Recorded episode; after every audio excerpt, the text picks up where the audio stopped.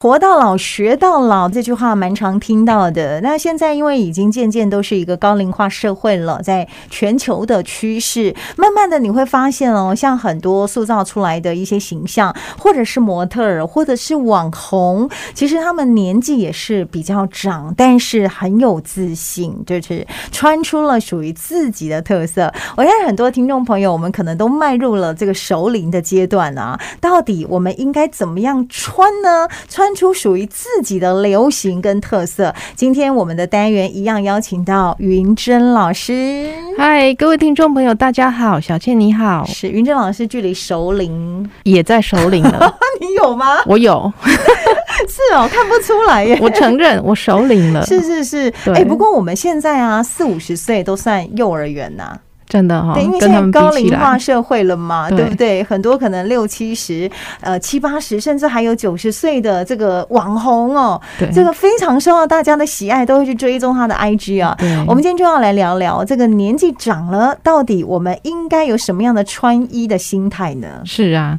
我们现在的新的名字叫“活到老，时尚到老”。哦，是我们现在要跟上潮流哦，因为对现在很多这种乐龄的网红都已经出来了。那我觉得，其实时尚是一种心态啦。对有些网红他是从很年轻的时候就喜欢这样穿，是像那个一百岁的阿普费尔那个老奶奶，哦那个网红对，然后我们台湾也有一个代表哦嗯，路易斯，哦，路易斯全对，路易斯哦，那有些他是后天才开始学习的。是那像后天才开始学习的，我就要介绍一下那个嘉义民雄、嗯老大人洞洞班的那一群老大哥跟老大姐啊、因为我有一次呢，就是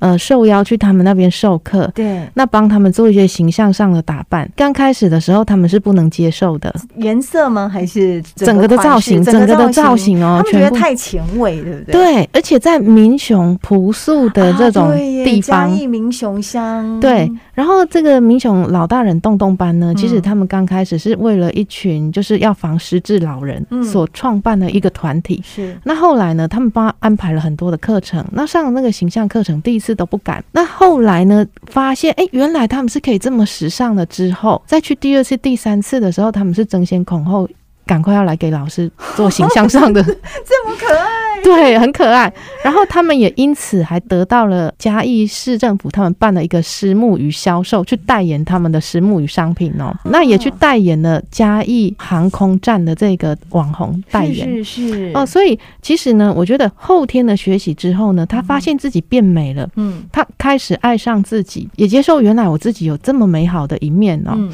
那所以其实我觉得，呃，我们台湾的年长的这些大哥哥大姐姐，普遍都觉得说，诶，我内在的风格比较重要。可是如果我们开始卸下人生责任的时候，开始把焦点放在自己的身上，也可以把我们的风格展现到外在来的。就是谁说这个年长的朋友只能够就是你知道小碎花啦，对啊或是很简单的什么对什么吊嘎有没有？ 对，可以穿出自己的风格。那刚刚提到的是嘉义的，对不对？对老大人洞洞班 是吧对？这个名字就取得非常的可对爱，啊很可爱哦但老大郎啊，哈，对啊，嗯所以大家可以去追踪他们的粉丝专业，是很还有趣粉丝团有了，哦你有看看。有有，好，那我们这是台湾了。那对德国呢，有一位阿普菲尔奶奶，哇，更是厉害了。她每一次的打扮上面，光项链呢至少就有五条，手镯一戴就最好戴个十个满满的。对。哎，她这个可以跟大家介绍一下，蛮厉害的、IG 有两百多万的粉丝哎、哦两百零八万，嗯而且他一百岁耶，一鸡巴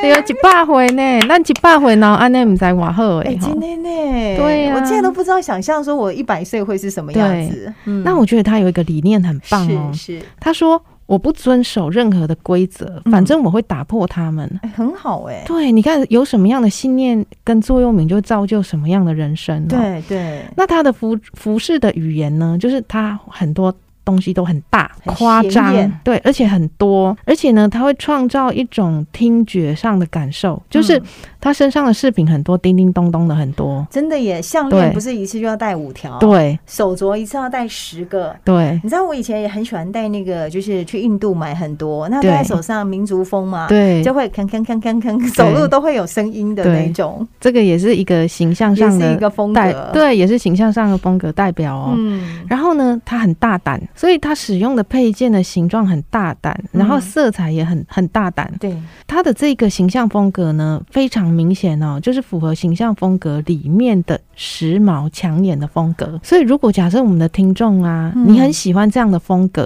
嗯我们就可以掌握这几个原则：大、夸张、多、叮叮 咚咚。然后对，那这些以外啊，它很棒的一件事情是，它还做了一个强化形象辨识的服装元素。它无论在怎样的时髦抢眼，嗯哼，你一看到这个元素就知道这就是他。啊，他他的风格强烈啦，，对他特别去嗯强化他的风格，他嗯，经常戴一个很大的圆形的眼镜，有没有？看他的 IG，就是他几乎每一张照片都会有那个眼镜。对对对，他喜欢那个夸大眼镜、啊，对，所以你就看到那个眼镜，就一定会去想到他。我们的身上有没有一个形象风格的辨识度很高的这个对元素？对好我们可以自己去去想你喜欢什么哈。啊，那在他在打造他自己的这个形象的时候，他的方式是是什么？你知道吗？就是是他出逃做贼，我们台语讲说出逃霸行，他的创意很多嗯啊、所以他曾经也讲过说，他妈妈在他小时候才买了一条黑色裙子给他，是，但是他就可以做很多种的搭配跟运用了，比如说把裙子卷起来啊、折起来、啊，或是哪边别起来，他那一条裙子就变成好像很多条。所以其实我们在做形象，有时候就像在玩创意一样，我们就要放胆的去去使用它、哦大胆的去尝试，对，不大胆，去尝试。嗯那我觉得他很厉害的一点呢、他最后甚至是把他这样子的一个兴趣发展成很多的商品，是啊，比如说老花眼镜，然后呢，他还设计珠宝哦。嗯，那那他设计对， 对他设计的珠宝还是那种可以检测体况，跟老大人如果他们身体不舒服的时候，还可以呼叫救护车的这种珠 宝就。是把它连接到这高龄长者需求啊，对哦对哎这很我觉得不简棒单哎。对，就很你想棒象的，有一些没有办法结合的东西，他都可以把它结合在一起。对，而且他好像很喜欢去逛一些什么跳蚤市场啊，对对跳什么二手市场啊、去二挖手宝店啊、精品店去挖宝。对，真的、哦，哎、这就是他哎、我觉得对人就是要有大胆的好奇心跟这个想要去对玩创意的这一面，对不对？对好，这个是德国代表阿普费尔奶奶，大家可以是搜寻一下这个百岁奶奶，以前是室内设计师，后来对做珠宝设计、时对装设计，她是怎么样过来的？对嗯、那我们现在来讲台湾代表路易斯。 ，Louis 对，嗯路易斯是很有趣的一个人哦。怎么说？他前他上个礼拜，他 对，对，私讯老师他前几个礼拜私讯我，吓了我一跳。他跟 我是说是他想要上来上我的课程，对，我本来还以为遇到诈骗集团。是对啊，他很有趣，我还跟他讲说你可以讲中文嘛，因为他传了一大堆英文写给都我。是写英文，对，我还问他说：“请问你住台北的哪里？”他跟我说内湖，我就想，哎、那这样应该不是诈骗集团。嗯他很有趣哦，嗯，他是一个高科技的公司的业务经理，是。然后他还是一个 DJ 哦，也是 DJ，对哦然后他很喜欢经典男嗯装，所以呢，我们在私讯的时候也稍微聊到了这些形象上的美学的相关啦、哦。哦所以他很喜欢跟美学产业的专业人士去聊天当，朋友， 对，所以这是他对美学的一种热忱哦。嗯哼，